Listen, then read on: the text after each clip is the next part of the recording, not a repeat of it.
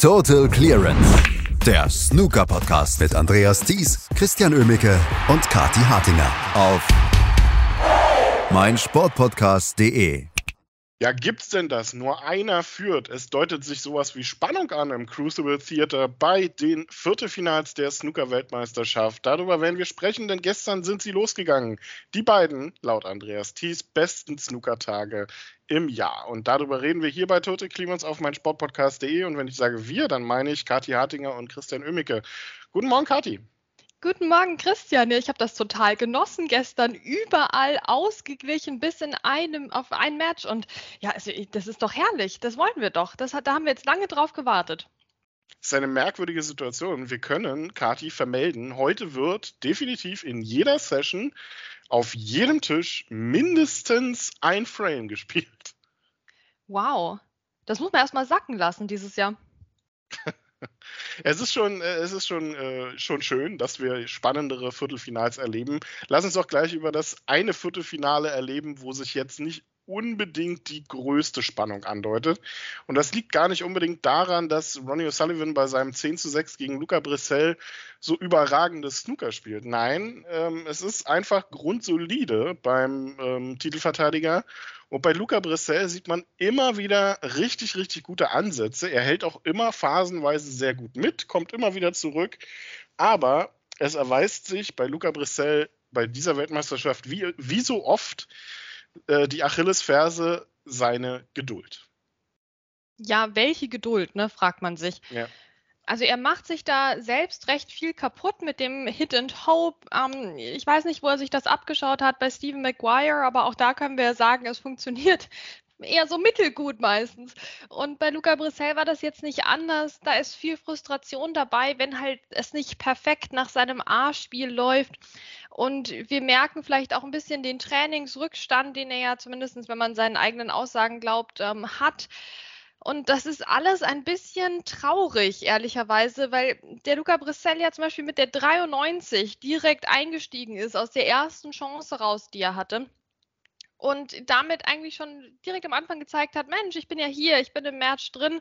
Ähm, und es ging ja am Anfang auch noch schön hin und her, kann man ganz ehrlich sagen. Aber dann kam halt nach dem Mid-Session-Interval so eine Phase, wo Ronnie O'Sullivan nicht alles in Grund und Boden gespielt hat, weil das stimmt ja nicht. Mit einer 59 spielst du nicht alles in Grund und Boden, auch wenn du Ronnie O'Sullivan bist. Aber der, der hat halt dominiert einfach und Luca Brissell hat dann nichts aus seinen Chancen gemacht. Und so war das dann eine traurige zweite Hälfte der ersten Session. In der zweiten Session ähm, haben wir auch wieder einen Luca Brissell erlebt, der mehr Chancen hatte, als er Punkte gemacht hat. Und gleichzeitig einen Ronnie O'Sullivan, der da gut dagegen gehalten hat, der streckenweise eigentlich Angst haben hätte müssen vor Luca Brissell und dessen Power. Aber Luca hat wenig draus gemacht, leider, und war dann an den entscheidenden Stellen zu ungeduldig. Ja, diese, diese fehlende Ungeduld, die ist mir quasi sofort aufgefallen. Also er hat, ähm, man, muss ja gegen Ronnie O'Sullivan schon mal äh, einiges machen, um erstens eine kürzere durchschnittliche Stoßzeit zu bekommen als der.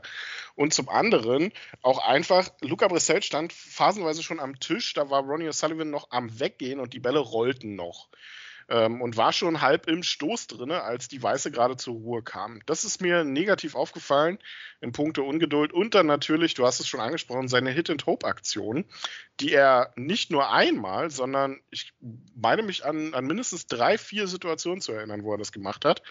Äh, und aus einem Snooker heraus ein Hit and Hope zu machen, ist eigentlich so die wirklich allerletzte Möglichkeit.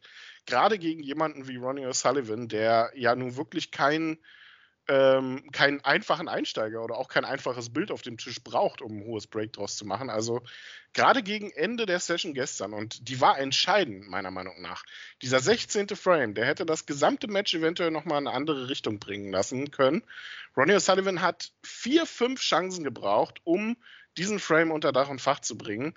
Aber Luca Brissell hat ihm einen einfachen Einsteiger nach dem anderen dahingestellt und dann aus dem letzten Snooker heraus, nachdem Ronnie Sullivan ja einen Einsteiger gelocht hat und nicht weiterspielen konnte, aus dem letzten Snooker heraus spielt er einen Hit and Hope und macht den Tisch komplett auf. Also das kannst du doch bei 6 zu 9, wenn es eventuell mit 7 zu 9 äh, gehen könnte in den letzten Tag, kannst du das doch nicht machen. Ja, hat er aber. Ich glaube, wir waren alle sehr verwundert. Es war ja auch, meine ich, es war der erste Versuch, aus dem Snooker rauszukommen. Ne? Das war jetzt ja nicht so, als hätte das ja. fünfmal auf die elegante Art und Weise nicht funktioniert und dann denkst du dir, ja gut, jetzt reicht's mir. Ähm, sondern das war im, im ersten Versuch, aus diesem Snooker rauszukommen mir fällt auch nicht so richtig was ein zu Luca Brissell. Mein Opa würde sagen, ja, der ist am Hudeln. Also der soll mal sich zusammennehmen und mal durchatmen und ähm, einfach schauen, dass er seine Konzentration findet und ein bisschen Geduld. Wir reden hier, der spielt ja nicht gegen Rod Lawler gerade, der spielt gegen Ronnie O'Sullivan. Der ist ja, also der hat einige exzellente Safeties gespielt und Snooker gelegt, völlig klar. Aber der ist ja selbst jetzt nicht jemand, der, der diese taktischen Duelle heraufbeschwört oder so. Na, das ist ja eigentlich für jemanden wie Luca Brissell an sich ein angenehmer Gegner vom Spielstil her. Aber er hat sich davon verunsichern lassen und hat halt wirklich versucht, Ronnie O'Sullivan mit seinem A-Spiel zu schlagen, was dann aber nicht da war. Und das ist, also ich meine, das zeugt von großem Mut. Trotzdem weiß ich nicht, ob das so die taktisch klügste Entscheidung war. Ne? Vielleicht äh, lohnt sich dann doch, den Ronnie O'Sullivan eben mal gerade mehr in taktische Duelle ähm, äh, zu verwickeln und den mal so ein bisschen hier äh, mürbe zu machen auf die langsame Art und Weise. Das war jetzt überhaupt nicht Luca Brissells Taktik. Aber zu sagen, Mensch, ich will den Ronnie O'Sullivan nur über rasantes Breakbuilding und, und tolle Einzelbälle schlagen, das ist äh, gewagt und hat im Moment nicht funktioniert bisher. Also es scheint wohl wirklich so zu sein, wie er es ja auch selber die Woche schon gesagt hatte ähm, in den Pressekonferenzen. Er mag diese ganz langen Distanzen absolut nicht. Und das merkt man ihm an. Das scheint eine Achillesferse zu sein. Also Ronnie O'Sullivan führt mit 10 zu 6 und eigentlich hätte Luca Brissell hier deutlich mehr rausholen können aus dem Match. Das bedeutet, O'Sullivan braucht heute Nachmittag dann nur noch drei Frames, um ins Halbfinale einzuziehen, ins One-Table-Setup zu kommen. Auf allen anderen Tischen, beziehungsweise in allen anderen drei Matches, steht es unentschieden. Ähm, wir können ja mal über das zweite Match reden, was gestern zwei Sessions bekommen hat. Mark Allen und Jack Jones. Und wenn ich mir das so in der Retrospektive angucke, dann fällt mir dazu vor allem eins ein. Ähm, wir kommen auf CJ Hui auch gleich noch zu sprechen, aber kann den Debütanten mal bitte irgendjemand sagen, dass das ein WM-Viertelfinale ist? Und ähm, Mark Allen hat so ein bisschen sein Breakbuilding vergessen, aber meine Güte, der hat den inneren Mark Selby entdeckt. Den wollen wir ja alle mal entdecken, Christian. Das ist ein sehr guter Punkt. Ja, also Mark Allen spielt tatsächlich ein bisschen wie Mark Selby. Ich meine, wir haben hier eine Strecke von Frame 4 bis Frame 14 eingeschlossen jeweils ohne 50er Break oder höher für Mark Allen. Ich weiß gar nicht, wann es das das letzte Mal gegeben hat, aber zumindest nicht in einem Match, in dem Mark Allen jetzt mit 8 zu 8 nicht großartig in Rückstand geraten ist, sondern das unentschieden gestaltet bisher. Ähm, ist sehr interessant, aber das ist dieser Matchplay Mark Allen, der sich in der herausragenden ersten Saisonhälfte von ihm ja schon gezeigt hat. Du musst den Mann an, überall festhalten und vom Tisch wegzerren mit einem Gabelstapler, sonst geht es nicht. Ne? Und das hat auch der Jack Jones gemerkt und das ist doch ein sehr emotionales Match für ihn auch. Das äh, sieht man ihm durchaus an. Und mir ist dieser letzte Frame der ersten Session noch so in Erinnerung geblieben. Ähm, diese Frustration im Gesicht von Jack Jones, als er gesehen hat, wow, der Frame geht jetzt auch noch an Mark Allen.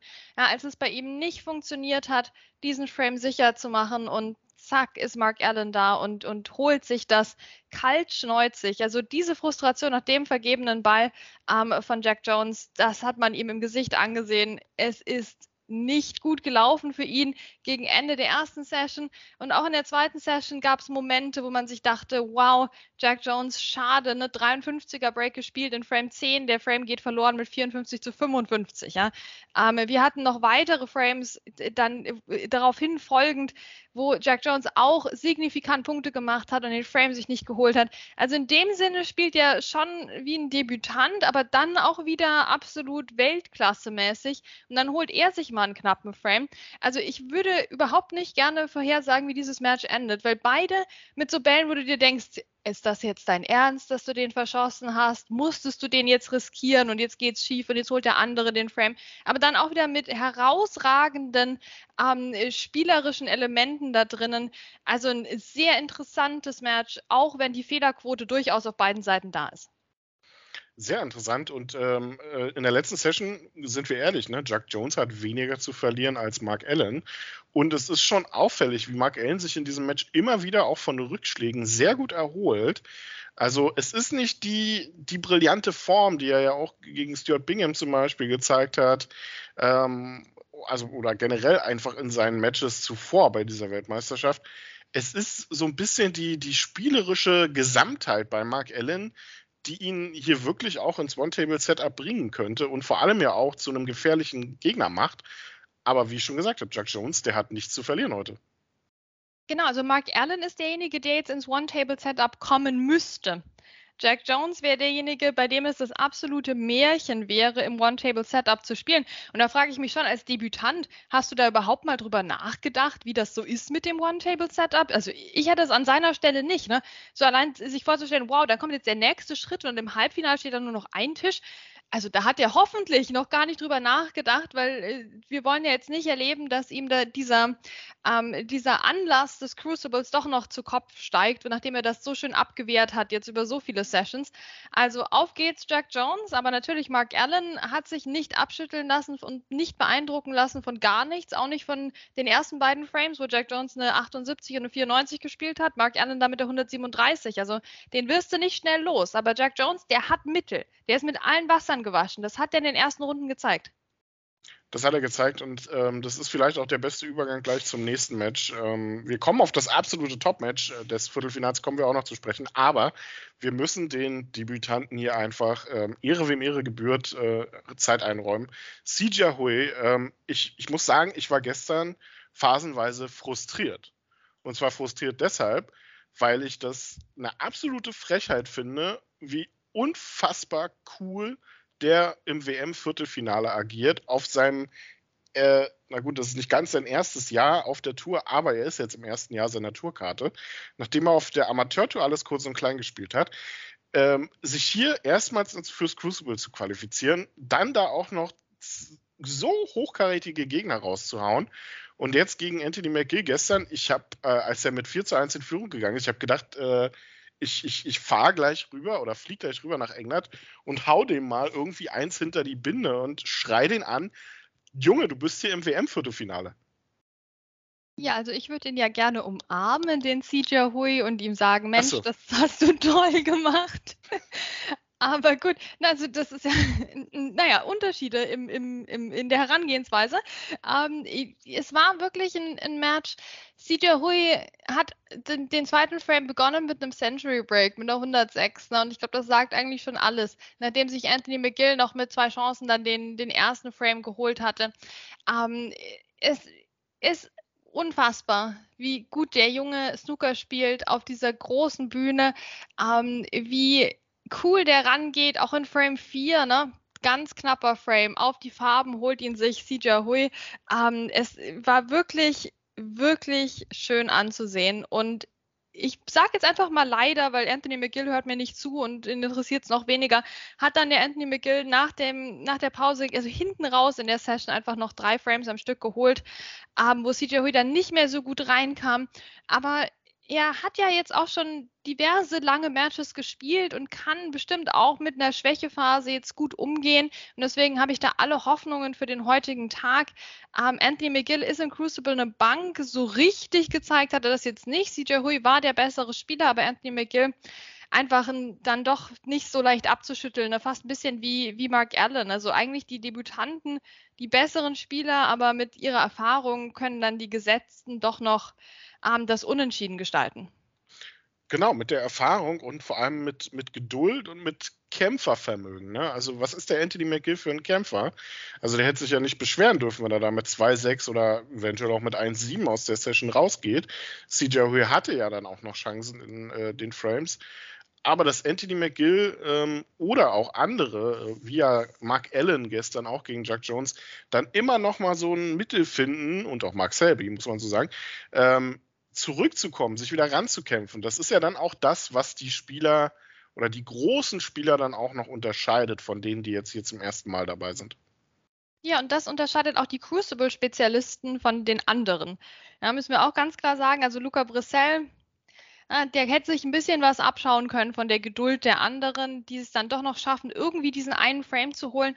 Und ja, du brauchst 13 Frames, um hier weiterzukommen, aber trotzdem kann jeder einzelne der entscheidende Frame sein, über den wir nachher reden, um das Match zusammenzufassen. Also ich glaube, da könnte man wirklich mal ähm, unseren Podcast auch hören an dieser Stelle, Christian, oder? Und sich da mal ein paar aber Notizen immer. machen. Es ist einfach dann doch wieder so dieser eine Frame, über den wir dann selbst nach drei Sessions noch reden, wo wir sagen, ja, das war irgendwo so ein Knackpunkt im Match und der eine Frame hat ihm dann acht Frames später gefehlt. Das sind ja die Geschichten des Crucibles und manche Leute können die besser schreiben als andere. Apropos ein Frame, der unter Umständen hätte entscheidend werden können.